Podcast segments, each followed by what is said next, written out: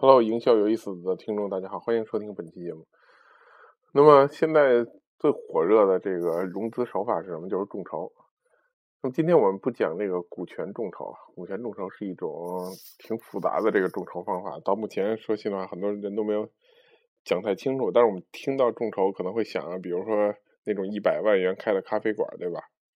但是有的咖啡馆现在转向了，成为这个孵化器等等。但另外还有一些饭馆，就凑了一百万，然后用一百个朋友，一人出了一万，然后开了一个咖啡馆，然后就倒闭了，对吧？然后有很多很很明显的原因，为什么，对吧？首先就是谁都跟这个咖啡馆没什么关系。那每人虽然拿了一万块钱，但是一万块钱对于能拿出这个钱众筹这个的人来说，又不算什么大钱。然后每个人又可以有一点话语权，多多少少，在很多的时候，那这点话语权呢？有可能又不够，大家真的会去那么投入，只是大家随便提点意见，随便说两句，对吧？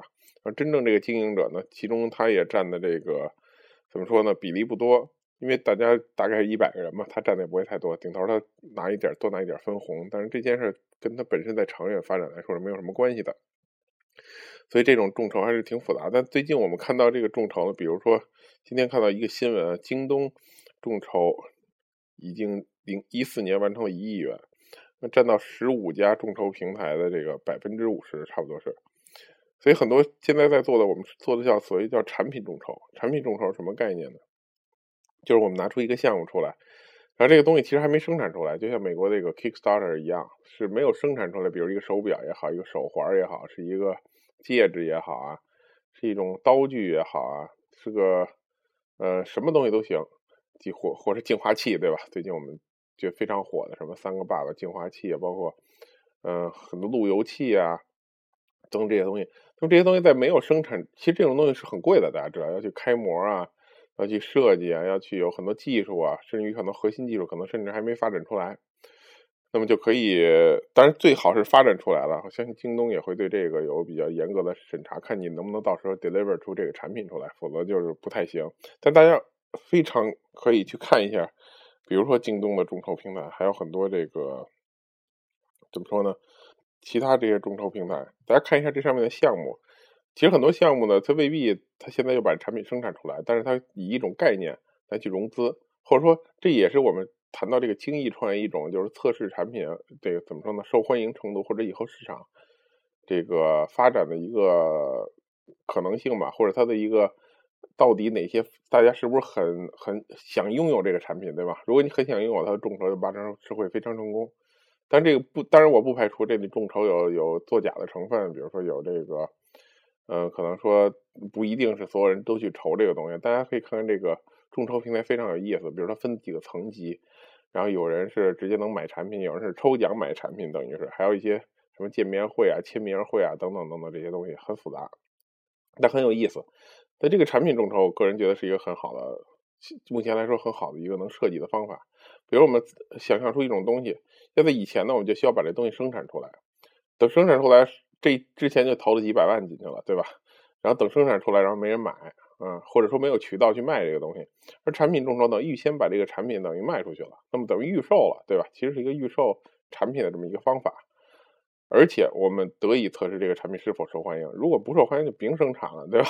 可能你就根本就做不出这种东西。当然，我说的不一定在这平台上，在你生活当中，在你身边也可以做这种尝试，对吧？你就不用非要把这个产品生产出来。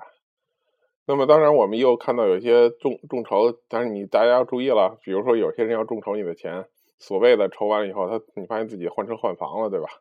直接把你的钱就用了，然后你也没啥辙。所以说众筹还是有很多坑，但是呢，这种产品式的众筹给大家提供了一个新的一个精益创业的方法，也就是说，这个产品，尤其是 尤其是硬件产品，在你不生产出来的这个前提下，就可以进行一个推广，看到底有没有人欢迎。那么之后又涉及到了，甚至现在涉及到一些公司，比如包括我朋友一个公司，他们做什么呢？比如我们说做 APP，做这个我们英文叫 App，但是中文都叫 APP，对吧？这个 A P P 呢，呃，你往往要做出来，然后去融资，对吧？然后去找这个投资人，找天使啊，找种子期啊，甚至于找 A 轮。那么做，其实说一个做一个 A P P 呢，有时候还挺贵的。你做完了以后，你也不太懂，花了十几万或者十万以上吧，或者十五万到二十万，结果你发现这 A P P 根本就不能用，或者说根本就不好用，或者跟你根本跟你之前想的都不一样。那么应该怎么做呢？其实很好一个方法，就是拍一个视频。就是这也是美国的那个 Dropbox 最早做的事情。他们因为要生产出一个 Dropbox 这种就这个软件产品，你说他们技术能力到底强不强？我也不知道。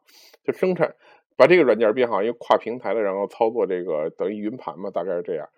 这种东西它都生产不出来，就就它等于是先拍了一个视频，看看大家对这个东西是不是感兴趣。所以说虚拟的，啊，比如在电脑上怎么操作，然后怎么去这个呃这个 Dropbox 怎么使用，然后就靠这个视频融到了他的这个投资。所以现在我的有一个朋友，他就做这个专业视频网站，专门帮别人做这种，比如说你想众筹一个路由器啊，你想众筹一个这种，尤其是硬件，尤其是硬件，比如一种灯。一种水杯，什么智能水杯保持多少度？呃，什么这个所有这些东西吧，包括只要这个东西还就是你生产起来，你想先你不想先生产，因为有时候我们并不是也是，并不是要去节省这个钱啊，就是你你可能也生产不出来，目前在短时间当中，你可以拍一个虚拟的视频，大概三到五分钟，甚至一分钟，然后去展示你的产品，拿着这个视频啊，就可以找投资人了。那么这种拍这么一个视频，也就是三五万块钱。那就比这个做一个 A P P 那种要便宜了太多，而且能保证这个质量，对吧？你你看见的就是大概展示这个产品的样子，讲个小故事啊，或者说简单的对产品功能的展示。